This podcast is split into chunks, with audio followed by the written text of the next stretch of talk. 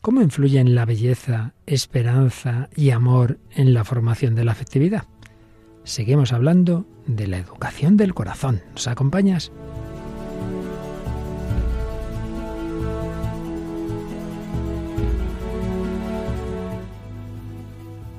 El hombre de hoy y Dios, con el padre Luis Fernando de Prada la educación del corazón, en definitiva, la conversión de un corazón de piedra a un corazón de carne. Eso es lo que pedimos de una manera muy especial al empezar la cuaresma, que hemos comenzado hoy mismo. Bienvenidos a esta nueva edición, la 466, del hombre de hoy y Dios.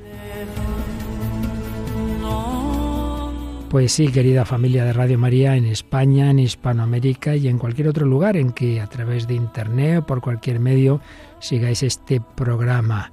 Cuando se emite en España es al final de este miércoles de ceniza, en otros lugares se emite posteriormente, pero en unos y en otros buscamos a Dios, buscamos un corazón como el de Cristo, buscamos que nuestro corazón, tantas veces duro, indiferente, soberbio, herido por el pecado original, el Señor lo vaya sanando y así lleguemos a la Pascua con un corazón transformado por el Espíritu Santo. Un camino que hemos empezado los que estamos aquí en esta mesa, servidor para Luis Fernando de Prada, Paloma Niño. Hola Paloma. Bueno, ya hemos comenzado la cuaresma. Esto vuela. Sí, Padre Luis Fernando, un saludo a todos los oyentes. La verdad que, que el tiempo vuela y a ver si no nos vuela tanto la cuaresma este año y podemos aprovecharla. Que la aprovechemos bien, claro que sí. Y lo mismo le deseamos a María Aguila. Hola María. Hola, ¿qué tal? Un saludo Padre, Paloma y a todos los oyentes. Tu primera cuaresma en Radio María. Espero que la vivas muy bien. Sí, y eso espero también y estoy segura de que lo haré. Claro que sí. Bueno, pues hay alguien que siempre va a estar con nosotros y eso es el título de una canción que nos traes hoy, ¿verdad? Efectivamente, la canción se llama Siempre estaré ahí y es del grupo Maldita Nerea. Muy bien, y seguimos con esa película que la semana pasada oíamos ya varios cortes, una película antigua pero muy provechosa. Sí, hablamos de la película francesa Los 400 golpes de Francis Truffaut. Y dinos ya también, porque luego al final siempre andamos con la lengua afuera, Hoy la canción cristiana es un poquito especial, muy conocida, de alguien o de dos cantantes muy conocidos, sí. Sí, la canción es de Celine Dion y Andrea Bocelli y se llama The Prayer. La oración, claro que sí, pues de ello nos van a hablar, o nos van a cantar, mejor dicho, Andrea, al que dedicamos parte de un programa, y Celine Dion. Bueno, Paloma, y tú nos traes hoy los últimos testimonios de esa serie interesantísima de testimonios de conversión en que ha intervenido Ratzinger, Benedicto XVI, sus obras, etcétera.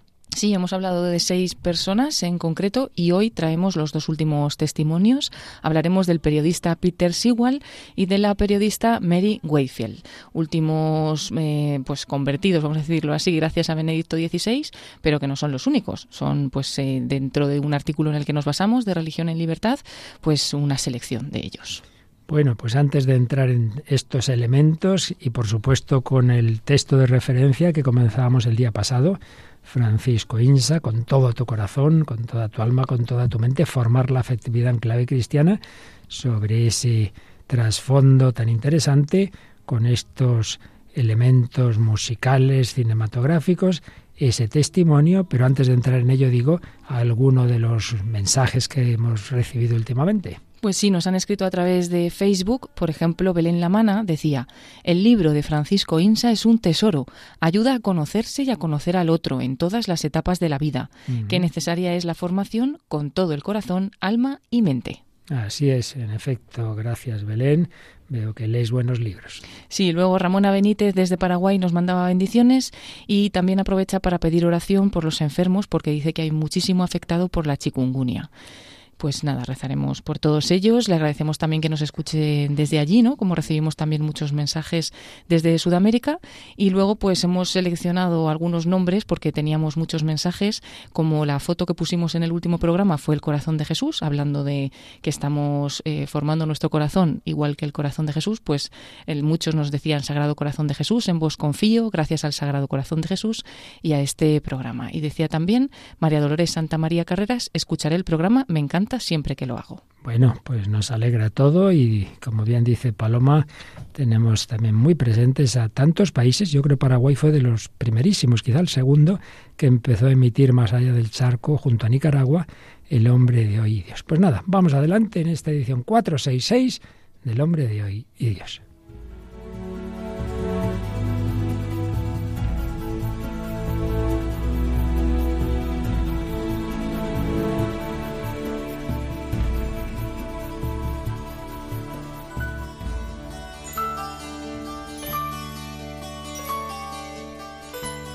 Bien, pues recordaréis que estábamos en este tramo final de nuestro recorrido por la afectividad, recogiendo indicaciones prácticas que pueden ayudarnos, sugerencias que pueden ayudarnos a esa formación de la afectividad. Parece algo como un poco extraño que se pueda formar ese campo afectivo. Pues sí, evidentemente no es dar un botoncito y ya está. Son, bueno, unas indicaciones que con perseverancia, con paciencia, si las vamos poniendo en práctica a lo largo del tiempo, indudablemente van teniendo sus frutos, no de hoy para mañana, pero todas las cosas importantes son así, un poquito a largo plazo. Y lo hacíamos basándonos en esta obra del sacerdote y psiquiatra padre Francisco Insa, que tiene este, este objetivo, formar la afectividad en clave cristiana. Con este título, con todo tu corazón, con toda tu alma, con toda tu mente, que bien sabemos que es una frase bíblica.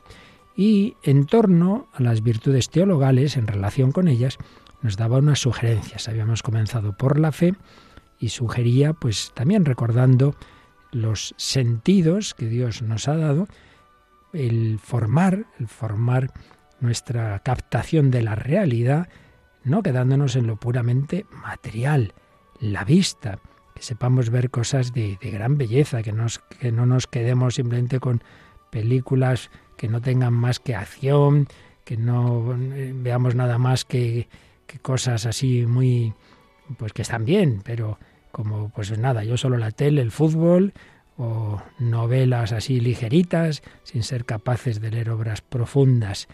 La vista, el oído, saber hacer silencio, saber escuchar buena música, el gusto, por un lado, no quedarnos en comidas vulgares, sino saber apreciar eh, una buena cocina, pero por otro lado también saber renunciar, saber ayunar, saber abstenernos, muy indicado para nosotros. El olfato, y ahí hablaba en general del cuidado, de, de la apariencia, de la ropa, la higiene corporal, un poquito cuidar el aspecto externo, el tacto, pues también el tono humano, los modales, la delicadeza en las formas. Obviamente son aspectos externos, pero que indudablemente pueden ayudar, claro. De poco servirían si no cuidáramos lo interior, si uno luego internamente no hace más que pensar, rememorar, imaginar cosas puramente materiales o meterse sus músicas interiormente, pues no serviría de mucho lo anterior. Pero si sabemos tener esa interioridad profunda, ese silencio interior para escuchar la voz de Dios y captar tantas cosas buenas que Él ha puesto en nuestro mundo, sin duda que todo ello contribuirá a darnos una riqueza interior mucho mayor. Y en este sentido, este apartado sobre lo relacionado con la fe termina con una cita preciosa de Benedicto XVI sobre la fascinación ante lo bello como un modo de intuir la grandeza de Dios y, por tanto, también como una manera de acercarnos, de, abrirnos al don de la fe. Decía así Benedicto XVI. Tal vez os ha sucedido alguna vez ante una escultura, un cuadro, algunos versos de una poesía, un fragmento musical, experimentar una profunda emoción, una sensación de alegría, es decir, de percibir claramente que ante vosotros no había solo materia, un trozo de mármol o de bronce, una tela pintada, un conjunto de letras, un cúmulo de sonidos, sino algo más grande, algo que habla, capaz de tocar el corazón, de comunicar un mensaje, de elevar el alma. El arte es capaz de expresar y hacer visible la necesidad del hombre de ir más allá de lo que se ve. Manifiesta la sed y la búsqueda de infinito. Más aún, es como una puerta abierta hacia el infinito, hacia una belleza y una verdad que van más allá de lo cotidiano. Una obra de arte puede abrir los ojos de la mente y del corazón, impulsándonos hacia lo alto. Pero hay expresiones artísticas que son auténticos caminos hacia Dios. La belleza, con mayúscula, la belleza suprema, más aún, son una ayuda para crecer en la relación con Él, en la oración. Con estas bellas palabras de Benito XVI podremos entender mejor que estas sugerencias que nos daba Francisco Insa en torno a la fe tengan que ver con esta virtud. Y es que, como decía Benedicto XVI, todo lo que es realmente espiritual y en concreto todas esas manifestaciones de la belleza nos elevan, nos abren, lo sepamos conscientemente o no, a la fuente de toda belleza. Y es verdad, tantas personas ante alguno de estos campos de la belleza, la música, quizá de una manera muy especial, me estoy acordando ahora, por ejemplo, de cuando García Morente está escuchando por la radio la infancia de Jesús de Berlioz. Fue el prolegómeno a esa gran experiencia mística que tuvo de la presencia de Cristo. Pues sí, nos ayuda a formar nuestra psicología, nuestra afectividad, nuestros sentidos, todo lo que realmente nos lleve a la auténtica belleza y eso es prolegómeno para el encuentro con Dios. Pues eso en cuanto a sugerencias relacionadas con la fe. Pero sigue esta obra de Francisco Insa con la esperanza, la virtud del caminante, de quien mira hacia adelante porque espera conseguir algo que está más allá de lo inmediato, pero que vale más la pena. Evidentemente, el último objetivo para el cristiano ya sabemos cuál es, la vida eterna, pero a la vez los medios que en esta vida nos van acercando a ese objetivo final. Bien, pues en relación con este planteamiento de la esperanza, algo que nos puede ayudar a todos mucho en nuestra formación humana, en nuestra personalidad, en nuestra psicología, en nuestra afectividad, es que no seamos impacientes, que sepamos que todo lo importante, por no decir prácticamente todo o casi todo, hay que dar tiempo, hay que tener paciencia. Y sin embargo estamos en un mundo de lo inmediato, Señala Francisco Insa, el ritmo de vida actual potencia mucho más lo instantáneo, sobre todo desde que ha llegado Internet a nuestros bolsillos en forma de los móviles inteligentes que decimos, todo puede ser inmediato, todo debe ser inmediato, y ya estamos atados. Suena o vibra una notificación en el móvil, somos incapaces de frenar la curiosidad. Ay, ay, ay, hay que, a ver, a ver, ¿quién, me escribe? O mandamos un WhatsApp a un amigo y quedamos impacientes hasta, hasta que la flecha se hace doble. O a ver si han puesto comentarios, han puesto like a lo que he subido a Instagram, a no sé qué. Sí, mucha inmediatez, pero a costa de no aprender a esperar, de no aprender a esperar. Y sin embargo, sabemos muy bien que quien no es capaz de aguantar la curiosidad tendrá también dificultad para decir no a otros impulsos, de pasiones que le pueden pedir algo que no sea bueno y que a lo mejor un momento dado, oye, que es que tengo que irme a estudiar, no, no, ¿cómo voy a dejar ahora esta película? ¿O cómo voy a cortar esta lectura o este, este vídeo de YouTube que me está haciendo daño? Ay, ay, ay, ay. No, no, si uno no ha sido capaz de, de tener paciencia y de, de no dejarse llevar para ver el móvil, pues probablemente te pase con temas más importantes. Por eso, propone unos retos. Esperar unos segundos, antes de comprobar esa notificación, no mirar con tanta frecuencia las noticias, las redes sociales, a ver si ha pasado algo, poner el móvil en modo avión en algunas ocasiones, desde luego en algunas muy claramente, en la iglesia, por ejemplo, la más clara, o en clase, al estudiar, al rezar, hombre, que no había móviles hace unos años, que ya no se puede vivir sin ellos, ¿o qué pasa?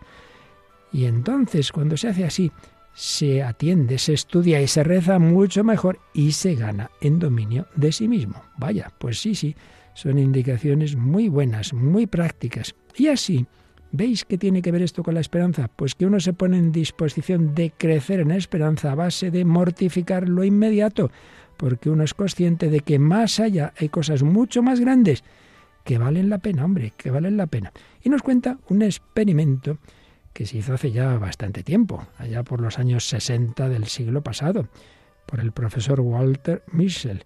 Es lo que se llama el experimento del mar Shallow. Y ¿Y en qué consistió esto? Bueno, pues unos pobres niños, hoy no les dejan hacer esto, de entre 3 y 5 años, les pusieron un dulce riquísimo, el marshmallow o como se diga, yo no lo había oído nunca esta palabra, la verdad, un dulce blando, en algunos sitios le llaman malvavisco, esponjita. Entonces les decían a los niños que si aguantaban 15 minutos sin comérselo, recibirían una segunda golosina. Entonces luego el investigador se iba a otro sitio, los veía, claro, sin que ellos se enteraran, a través de un espejo unidireccional y miraban a ver, bueno, los esfuerzos de los pobres niños para aguantar. Ya digo que hoy dirían, ¡hoy qué tortura! Eso no se puede hacer a los pobres niños. ¿Cuál fue el resultado? Que solo un tercio de los niños resistía hasta recibir su recompensa. Pero lo interesante es que estos niños fueron luego seguidos en la evaluación psicológica y resultó que aquellos que a la tierna edad de 3 a 5 años habían sido capaces de esperar, llegados a la madurez, Tenían un trabajo mejor remunerado, un matrimonio más estable, más amigos e intereses y mucho menos problemas relacionados con sexo, drogas y rock and roll. No está mal.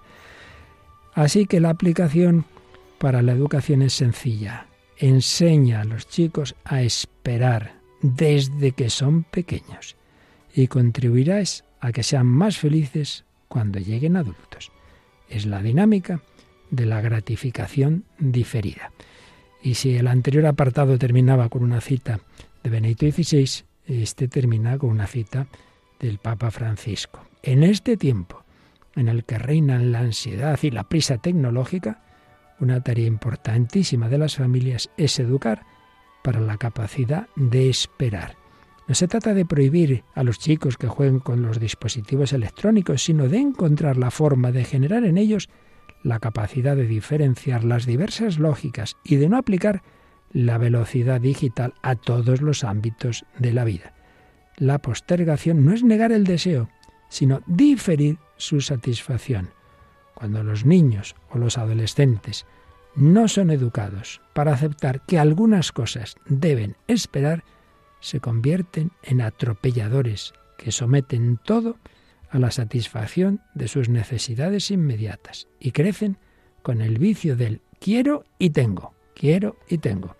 Este es un gran engaño que no favorece la libertad, sino que la enferma. En cambio, cuando se educa para aprender a posponer, se enseña a ser dueño de uno mismo, autónomo ante los propios impulsos. Y así, cuando el niño experimenta que puede hacerse cargo de sí mismo, se enriquece su autoestima y eso le enseña a respetar también la libertad de los demás. Bueno, pues tenemos hoy unos cuantos consejos muy buenos y en este campo concreto, en este apartado, el recordemos, que recordemos esto, las personas que no saben esperar se comportan como peleles empujados por sus emociones, sentimientos y pasiones que les mueven a realizar aquello que saben que no deberían hacer ya pero se encuentran sin fuerzas para evitarlo, no son libres. Y es que, como dice San Pedro en su segunda carta, segunda Pedro 2.19, uno es esclavo de quien le ha vencido. Y así no llegarán a disfrutar de aquellas metas más grandes que sólo se pueden alcanzar renunciando un día y otro a cosas que pueden ser buenas en sí mismas, pero que pueden distraernos en el camino hacia objetivos superiores. Se pondrán así las bases para conseguir el objetivo principal, la mayor recompensa posible, el cielo.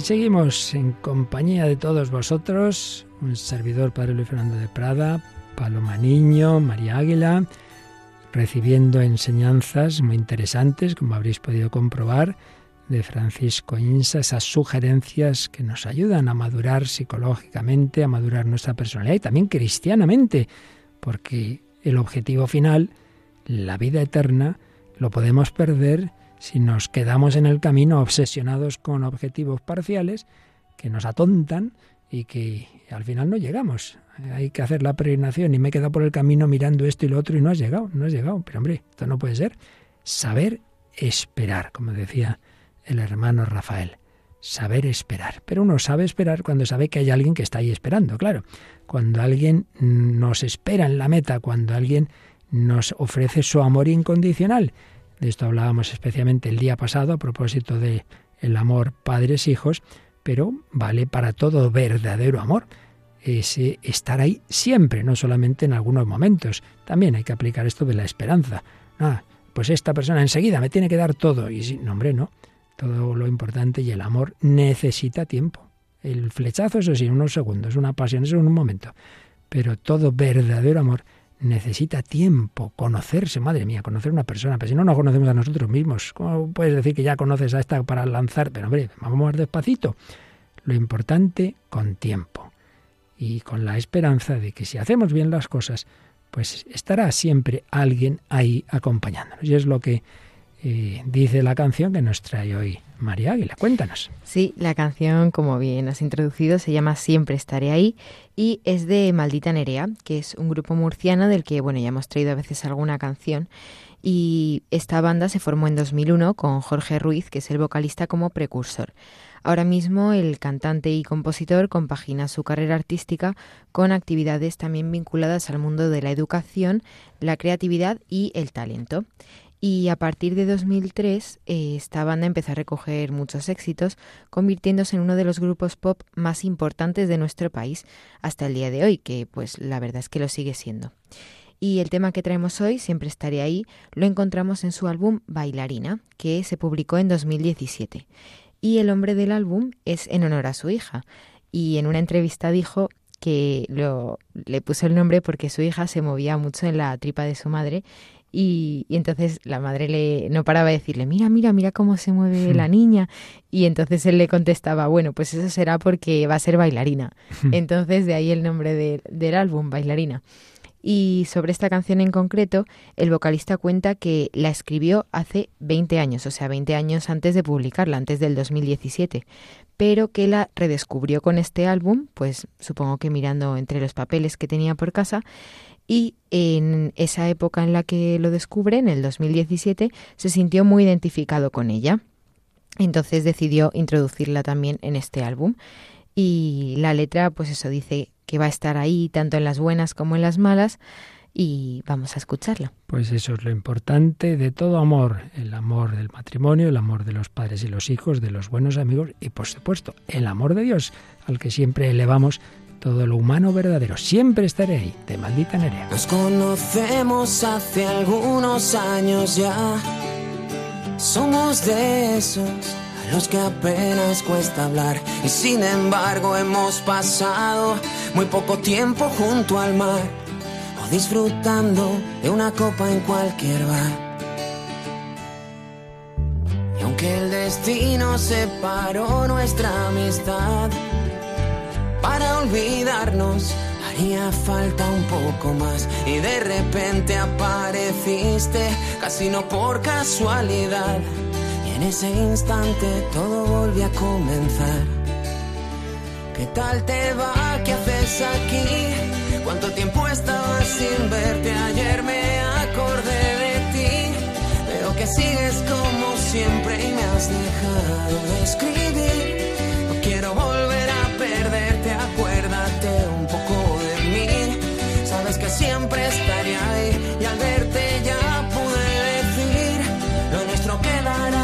Siempre entre esas cosas que viví y a las que puedo llamar suerte y no dejes de sonreír.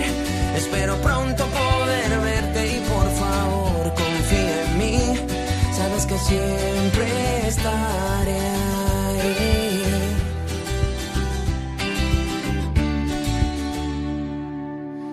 Y hay que ver cómo nuestra vida se nos va. Vuela deprisa, todo se derrumbará. Y menos mal que tú estás cerca, solo te tengo que llamar. Tú pondrás mi vida donde debe estar. Y guarda un silencio para mí. Yo velaré porque aún más fuerte a ver si vuelves a venir. No me apetece estar sin verte y no te olvides de escribir y dar recuerdos a tu y por favor confía en mí. Sabes que siempre estaré ahí y al verte ya pude decir lo nuestro quedará por siempre entre esas cosas que viví y a las que puedo llamar suerte y no dejes de sonreír. Espero pronto poder verte y por favor confía en mí. Sabes que siempre Están escuchando en Radio María El hombre de hoy y Dios, con el padre Luis Fernando de Prada, Paloma Niño y María Águila.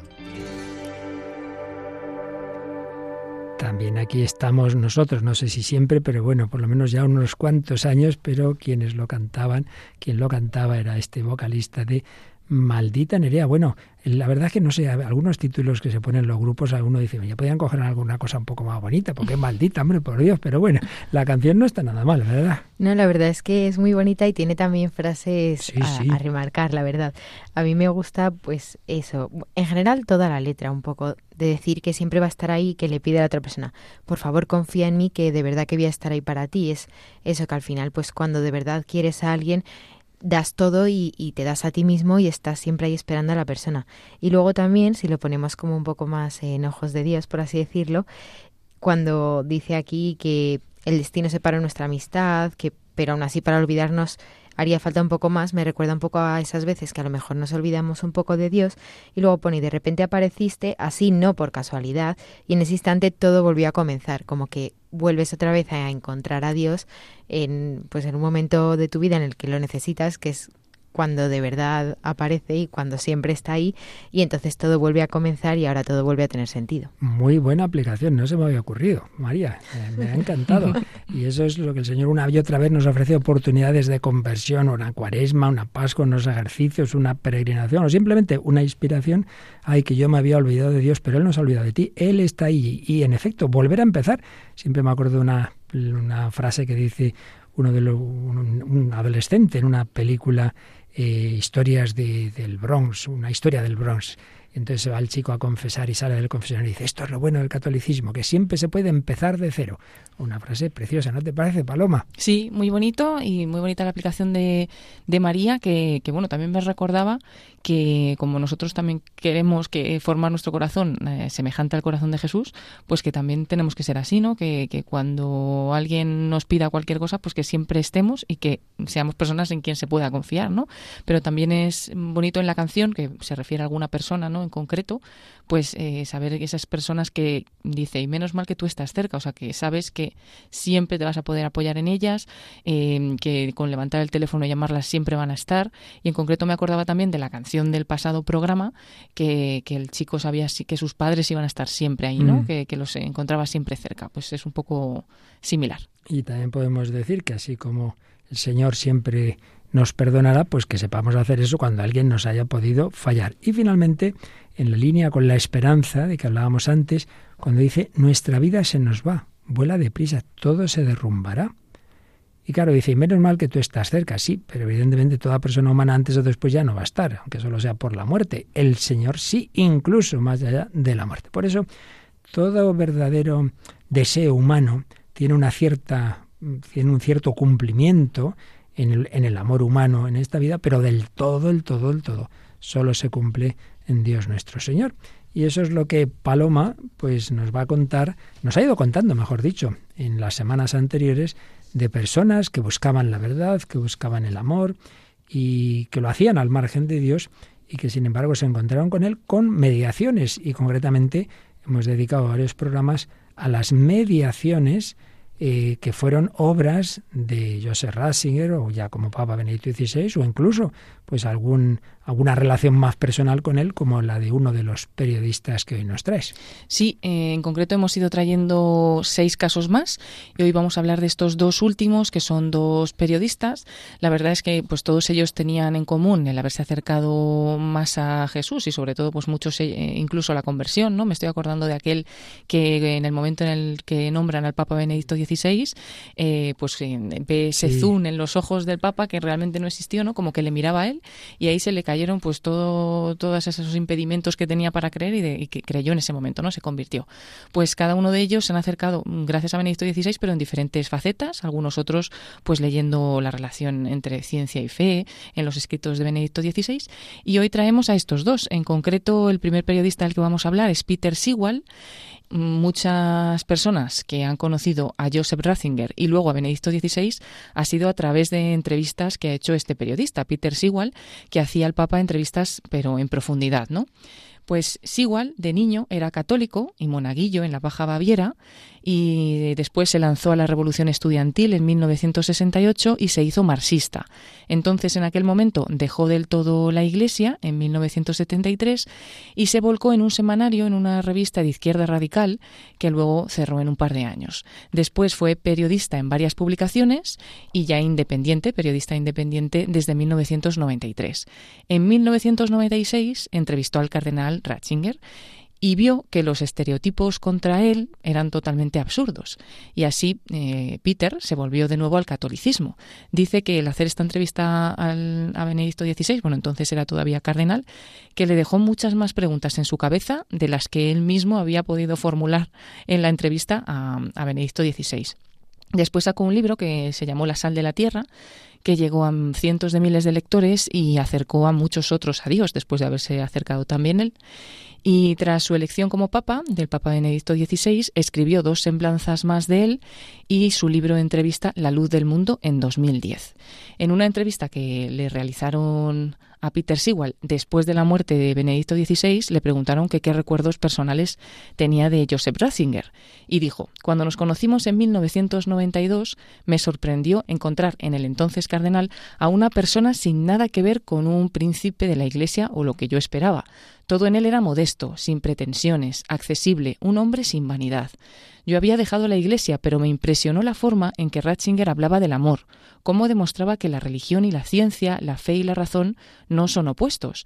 Me gustaba también su humor, su compostura, la disposición a sufrir con la que soportaba las peores difamaciones. Su forma de enseñar me recordaba la de los maestros espirituales que no convencen con lecciones vanas, sino con gestos tranquilos, alusiones veladas y mucho sufrimiento, sobre todo a través de su propio ejemplo que incluye integridad, fidelidad, valentía y una buena dosis de voluntad de sufrir. Bueno, dice un poquito más eh, en esa entrevista, un poquito más extenso, pero, pero cuenta así un poco la impresión que recibió en la entrevista con Benedicto XVI y cómo ese encuentro pues eh, le cambió. ¿no? Eh, dice que, le gustaba mucho su serenidad, su actitud noble y sobre todo que él siempre pensó que, que era un santo. ¿no? Y bueno, este es el, caso de Peter Sewell, que hoy lo traemos junto a otro más porque son los dos periodistas. Ahora en este caso es una mujer, Mary Wayfield, y ella es una veterana periodista de un semanario inglés además que es también noble por ambas ramas de su familia. En su casa casi nadie era religioso, excepto la abuela, aunque socialmente se consideraban anglicanos, como corresponde a la clase alta. ¿no? Recordaban con bromas que una tatarabuela de, de ellos presumía de no dejar entrar católicos en la mansión. Lo católico era como extranjero y vudú. Ella tampoco sabía nada del cardenal Ratzinger hasta que un amigo le dio el libro La sal de la tierra, eh, que es esa entrevista que acabamos de contar con, con Peter Sewell. Y allí leyó lo que decía Ratzinger. Decía, la fe da gozo. Cuando Dios no está, el mundo queda desolado y todo se vuelve aburrido, todo es completamente insatisfactorio. Es fácil ver hoy cómo un mundo vacío de Dios se consume a sí mismo cada vez más, se hace un mundo sin alegría la gran alegría viene del hecho de que hay un gran amor, y ese es el mensaje esencial de la fe, que era radicalmente amado. Pues ese libro puso orden y palabras a algunas sensaciones confusas, algunos pensamientos que ya Mary estaba teniendo y que ya había empezado a intuir, pero pues le tocó totalmente también este libro de Benedicto XVI y se hizo católica en 2013.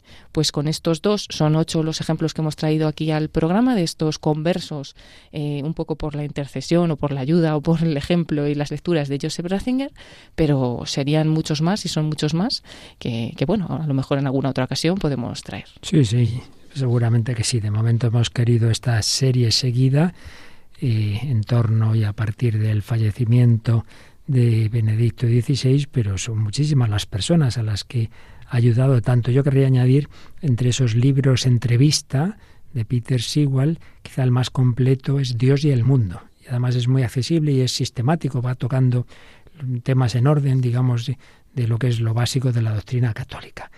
Y hemos oído esa frase, esa frase que con unas otras palabras decía con frecuencia Ratzinger, Benedicto XVI, un mundo sin Dios es un mundo desolado. Y es lo que vemos también en la película que comenzábamos a comentar la semana pasada, Los 400 golpes. Una pareja sin Dios, una pareja, cada uno va a lo suyo, ese hijo de madre soltera, no querido por su madre y no lo atienden, ella y el padrastro están siempre en su trabajo, bueno, ella en algunas otras cosas, como vimos el día pasado también, que descubre el hijo en una ocasión, y claro, pues, pues en clase tampoco los profesores le tienen paciencia con él, entonces se va rebotando cada vez más, acaba haciendo un pequeño robo. Y justo llega el momento en que prefieren llevarlo a la comisaría. Y, y bueno, ya oíamos el diálogo que ha pasado del padre con el comisario y ahora vamos a escuchar el diálogo de la madre con el juez. Pero nos cuentas, María, unos detalles, nos recuerdas sobre esta película para quien no estuvo la semana pasada, Los 400 golpes. Sí, Los 400 golpes es una película francesa del año 1959 y está dirigida por Francis Truffaut, quien también escribió parte del guion que es en, en parte, por así decirlo, autobiográfico porque él también tuvo así una, una infancia un poco complicada. Y en el reparto encontramos actores como Jean-Pierre Leot, Claire Maurier, Albert Remy o Guy de Clom. Pues como os decía, vamos a escuchar este momento en que la madre habla con el juez y ahí podemos ir viendo la raíz de los problemas. Si no hay otra solución, podríamos recogerle de nuevo. Pero para eso tendría que cambiar completamente. Si al menos consiguiera usted impresionarle, señor juez. No es esa mi misión, señora. Nosotros no tenemos ninguna autoridad sobre él. O tal vez la ejercieron ustedes de un modo muy intermitente. Dígame, ¿es cierto que el muchacho estuvo algunas veces solo todo un fin de semana? Mi marido se ocupa de organizar carreras de automóviles y eso nos obliga a tener que dejarle alguna vez en casa. El chico detesta los deportes y prefiere encerrarse horas y horas en el cine con perjuicio de su vista. ¿Y su marido qué opina de todo eso? Al fin y al cabo es su hijo. Pues no, no precisamente. Nos casamos cuando el pequeño acababa de nacer. Fue un rasgo muy noble. Quizás no he debido decírselo. ¿Por qué no? Al contrario. A mi parecer sería necesario colocar al muchacho en un centro de observación. Mm, podría ser a la orilla del mar, señor juez. Señora, no se trata de una colonia de vacaciones. Crea que haré lo que pueda según las plazas disponibles. El muchacho estará allí dos o tres meses. Tiempo necesario para preparar el informe y resolver en definitiva. Creo que ese cambio le será muy beneficioso. Adiós, señor juez. Adiós, señora. Bueno, pues, pues de nuevo podemos de estos breves momentitos sacar bastantes conclusiones. María. Sí, lo primero que yo he sacado es cuando dice eso, que pasaba algún fin de semana solo, que yo supongo que sería alguno más. y, y claro, pues que al final el niño pues necesita también tener a sus padres, necesita tener a alguien, una persona que está sola, al final acaba teniendo conductas que no son buenas, pero porque no tiene a nadie que lo haya sostenido y que haya estado ahí para él. Entonces, claro, pues al final el chaval tiene esas conductas que no son buenas le dice también, nosotros no tenemos autoridad, ¿no? Entonces, realmente, si son sus padres, autoridad tienen. O sea, si no la tienen es porque la han perdido también por, por cómo han tratado al niño, por porque no han estado, no han estado como padres, ¿no? Realmente. Y luego también me he fijado porque ella dice, para que vuelva a casa tendría que cambiar completamente, ¿no? Entonces, ella piensa que el problema es el hijo, no se da cuenta que el problema también son ellos, ¿no? Que ahí al final tiene que cambiar ella también, tienen que cambiar todos. Y luego me llamó la atención que dice que en el centro de, de menores o algo así, donde le van a llevar, pues ella se preocupa porque vea el mar, porque al niño le gusta el mar, ¿no? Es su objetivo. Pero claro, mm, es como que quiere mm, darle ese, esa alegría al niño, pero no se da cuenta que el niño realmente la alegría que necesita es estar con ellos y que le cuiden y, ¿no? Es como que también se le ve un poco, iba a decir infantil a ella, como que tampoco se da cuenta bien del problema. Mm. Sí, lo del mar ya nos lo decía María el otro día, ¿verdad? Que el niño tenía esa cosa. Y bueno, no vamos a decir más, pero es verdad que se está trasfondo ahí de la película. Pero en lo primero que has dicho, mejor dicho, lo primero que dice ella y que tú también has recogido, Paloma, yo también me fijo en este matiz cuando dice, hombre, lo recogemos aquí de la comisaría, lo llamamos casa si él cambia. Y hombre, también, aparte de lo que tú has dicho, que ellos también tienen que cambiar, también se puede decir, hombre, al revés, para que cambie, vamos a acogerle con todo cariño y entonces queriéndole a pesar de lo que ha hecho es cuando puede que cambie. Pero si esperamos a que otro cambie para tratarlo bien, pues nunca cambiamos, claro. Bueno, vamos a escuchar ya el pobre ya lo han ingresado en ese centro de observación de menores, que bueno, más bien podríamos llamar un reformatorio, y oímos algunos diálogos entre los chicuelos que están ahí, los pobres internados. ¿Por qué te han pescado a ti? Va, ¿y a ti? Oh, tuve un resbalón. Pues yo virlé una máquina de escribir. ¿Una máquina de escribir? Eso no es inteligente, chico. No cabía duda de que te cazaban. Las máquinas de escribir tienen todas números. Mira, ¿ves aquel muchacho de allí? El más alto. Virlaba ruedas de coches. Era el colmo. Cada vez que yo lloraba en mi casa, mi padre cogía su violín y tocaba imitando mi llanto. Y todo para humillarme, date cuenta. Pero un día me harté, me dieron los nervios y me lié a tortazo limpio con él. Hiciste bien. Si mi padre me trata así, le dejo seco. Bueno, han sido dos parejas. Bueno, una de, la primera es el protagonista de la película, con otro que ha conocido allí, y luego otros dos chicos. ¿En qué os habéis fijado? Yo me he fijado en que el, el chico le dice, ¿y tú qué has hecho? Dice, robar una máquina. Y dice, pues no es inteligente porque obviamente te iban a pillar. Y digo, a lo mejor el niño quería que lo pillaran, como para que al menos le prestaran atención de alguna forma. A veces se hacen cosas de claro, esas, sí. porque es verdad que muchas veces pasa y claro, es verdad que si robas una máquina de escribir, o sea, se va a notar que no es algo pequeño ni Hmm. algo que entonces, no sé, me ha hecho pensar que a lo mejor quiere hacerlo para que sus padres le presten atención de alguna forma. Mm, De hecho, parece que los demás que están ahí también es por algo así. Dice, otro robaba ruedas. Y bueno, a mí me ha hecho gracia, entre comillas, la frase de, ¿a ti por qué, cómo te han pescado? ¿Por qué estás aquí? ¿No? Ellos ya se lo toman así como diciendo, bueno, pues nos queda otra. Y luego ya el caso peor, el que le cuenta que le se aliaba tortas con su padre, pero claro, es que el padre le torturaba psicológicamente. Cuando lloraba el pobre niño, en vez de ¿qué te pasa? Lo, lo imitaba, lo humillaba, se ponía a imitarlo con el violín. Y dice, vamos, hacer eso a un, a un niño, qué mala madre idea. Pobre. Ay, Dios mío. Bueno, pues vamos a escuchar ahora un poquito el corte un poco más largo. Una vez que ya está en este centro, el chico se va a abrir. Va a abrirse, al principio le, le cuesta, pero al final va hablando con una psicóloga que hay en este centro y creo que también de ahí podemos sacar bastantes conclusiones. ¿Por qué devolviste la máquina? Hombre, porque. Porque como no podía venderla, como no podía hacer nada con ella, pues me entró miedo y la devolví. No sé por qué ni cómo. Dime, ¿es verdad que robaste diez francos a tu abuela? Me había convidado el día de su cumpleaños. Y pensé que, como es muy vieja y apenas si come, ¿para qué va a necesitar el dinero que tiene guardado si no tardará en morirse? Y como yo sabía su escondrijo, fui derecho al grano. Claro que estaba seguro de que ella no iba a descubrirlo. La prueba está en que no se enteró. Me había regalado un libro estupendo. Pero como mi madre tiene la costumbre de hurgar en mis bolsillos y por la noche dejé mis pantalones encima de la cama, fue a registrármelos y se llevó el dinero porque por la mañana ya había volado. Luego me echó una bronca y me vi obligado a confesar que se lo había birlado a la abuela. ¿Y sabe qué hizo como castigo? Se quedó el libro de la abuela.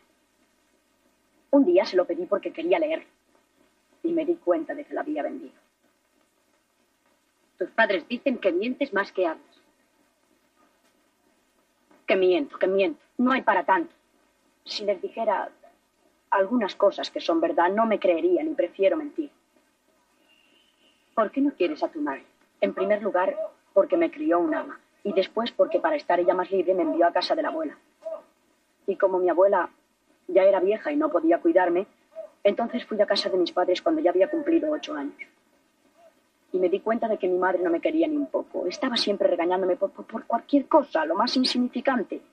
Además, también supe cuando ellos, cuando discutían entre ellos, por cosas que oí que, que mi madre me había tenido cuando estaba, cuando aún era soltera. Y además, cuando con mi abuela se, se peleó un día, supe entonces que ella no deseaba que naciese y también que fue mi abuela quien se empeñó. ¿Has tenido alguna novia? Eh, no, algunos compañeros sí tuvieron y me presentaron varias muchachas para salir con ellas e incluso salí alguna vez, pero todas me resultaban aburridas porque solo les gusta hablar de sus cosas y además pretenden que las convide uno. A mí no me importa convidar si me divierto, pero para aburrirme no necesito compañía porque si yo quería ir al cine, ellas preferían merendar y se cansaban enseguida de dar vueltas, hasta que un día recuerdo que conocí a una muchacha que era diferente. Y estuvimos a punto de hacernos novios porque era muy simpática. le gustaban, le gustaban las mismas películas que a mí. Pero un día quedamos citados y la esperé una hora, dos horas, me plantó para irse con otro mayor. Bueno, pues aquí sí que han salido muchísimas cosas. A ver, a ver, empieza Paloma en qué se ha fijado de estos diálogos con la psicóloga. Bueno, eh, a ver, directamente ella le pregunta por qué no quieres a tu madre, ¿no?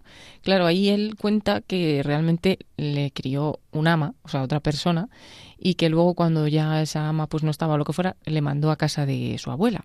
Por lo tanto, mm, la madre no se ocupó de, él en los primeros años, ¿no? Que son tan importantes. Mm. Y con ocho años es cuando llega a su casa y lo que hablábamos también en el programa pasado, no se siente querido por su madre porque le regaña absolutamente por todo, aunque sea por una tontería y ya, claro, lo más fuerte también es que escuchó, o sea, que él es consciente de que su madre no deseaba que él naciese. Entonces, de alguna manera es un chico que no se puede sentir querido por, por su madre y de ahí pues ya viene todas las demás cosas. En efecto, la madre hubiera querido abortarle. Y claro, eso que podía intuirlo, ¿verdad? Porque estas son cosas misteriosas, ¿no? Cuando alguien, un niño se siente no querido, no deseado, pues se acaba enterando de que así es. Sí, yo también me he fijado en que al final él siempre como que ha esperado ese amor, ha esperado muchas cosas y al final cuando dice eso de que estaba con una chica que pues le gustaba un poco y que tuvo que esperarla aún más, ya es como, jolín, otra cosa más que, que tengo que estar aquí esperando y que por eso luego dice que ha sido como lo único y ya nada más.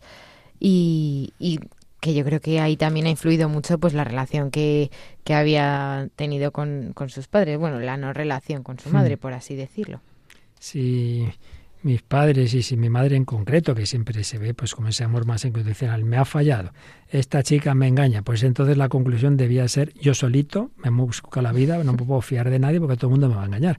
Es tremendo, ¿verdad? Pero es verdad que hay personas que tienen esa experiencia desde pequeñitos en la vida. Entonces, claro, hay que buscarse la vida. Pues si para buscarse la vida hay que robar, pues hay que mentir. Yo me he fijado también en este detalle. ¿Por qué miente? Porque no tiene confianza, eso que os contaba yo la semana pasada de esa chica que su madre le, mm. la, invitó a que siempre decirle la verdad, que yo no, no, te preocupes, que no te voy a tirar por la ventana, ¿verdad, María? Sí.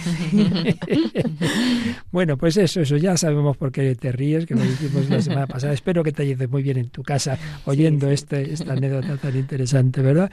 Esa falta de confianza. Y es curioso, porque precisamente en la canción de siempre estaré ahí, se dice, por favor, confía en mí, confía en mí. Pues eso, que sus padres lo hubieran dicho, tú dinos lo que sea, hombre, pase lo que pase, que, no nos mientas. Pues no, ya se ha acostumbrado a mentir porque ya, pues, si es que diga lo que le diga, como le diga la verdad, me van a cascar y me van a, castigar y, y claro, y luego encima es que aparece, él roba, así toma, y la madre también le quita el libro que le había regalado la abuela y, lo, vende por si ahí. Si lo ve, pues luego el niño también lo imita.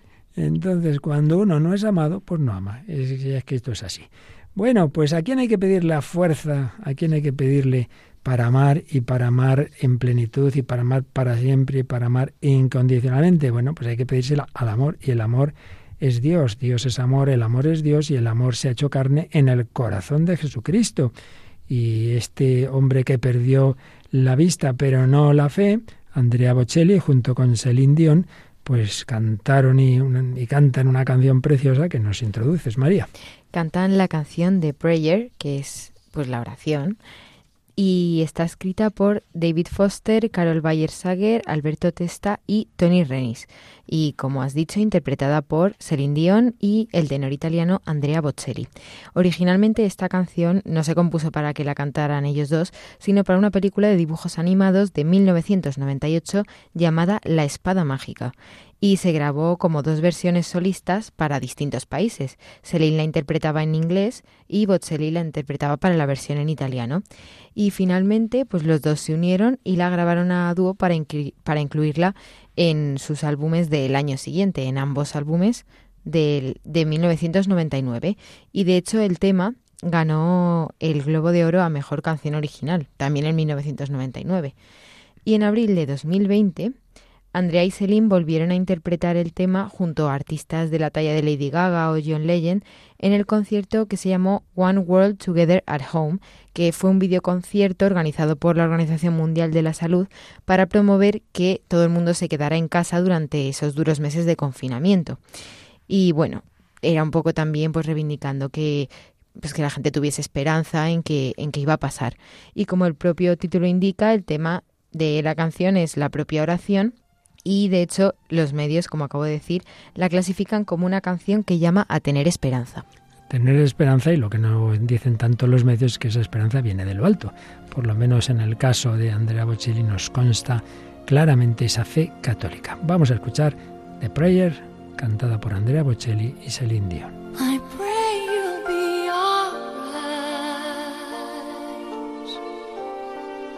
and watch us where we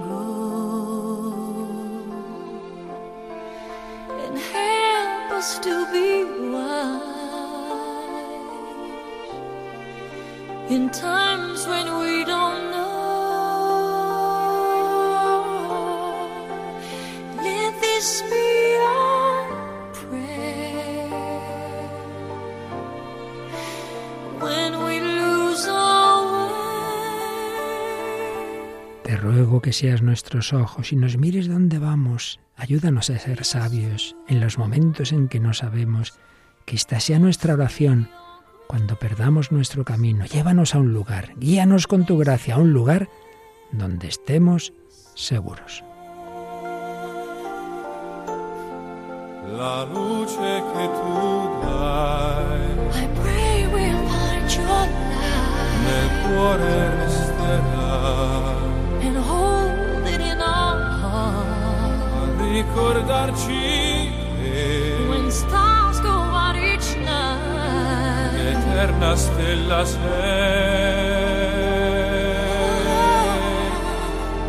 nella mia preghiera. Let this be our prayer. quanta fede When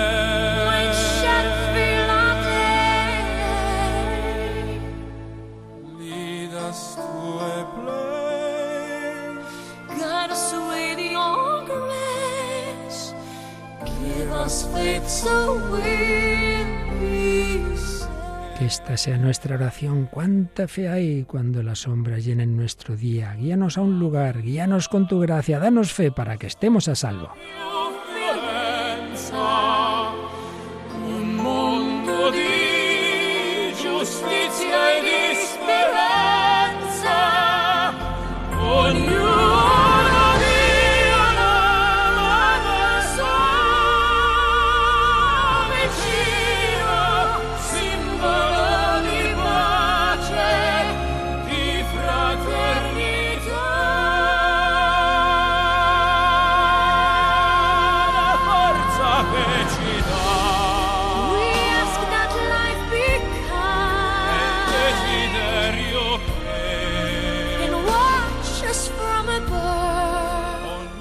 Fuerza que nos das, pedimos que la vida sea amable, es el deseo que nos mira desde arriba, cada uno encuentre amor.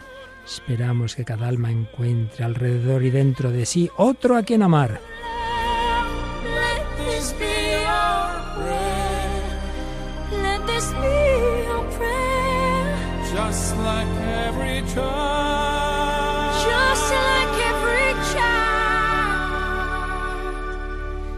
Let this with your grace. Give us faith so we'll be saved.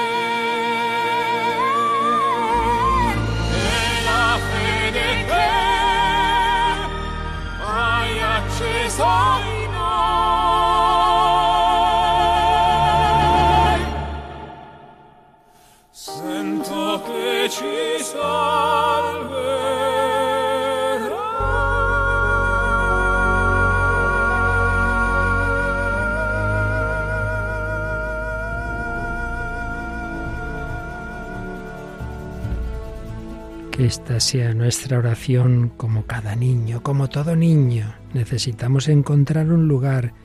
Guíanos con tu gracia, danos fe para que estemos a salvo y la fe que has encendido en nosotros, siento que nos salvará. Era el último párrafo de esta preciosa canción, oración, oración, lo más importante de la cuaresma, oración, ayuno, caridad, tres elementos mutuamente implicados, pues este final de nuestro programa nos invita a esa unión con Dios, de ahí nos viene la fuerza para amar, de ahí nos viene la esperanza, de ahí nos viene la confianza de estar a salvo.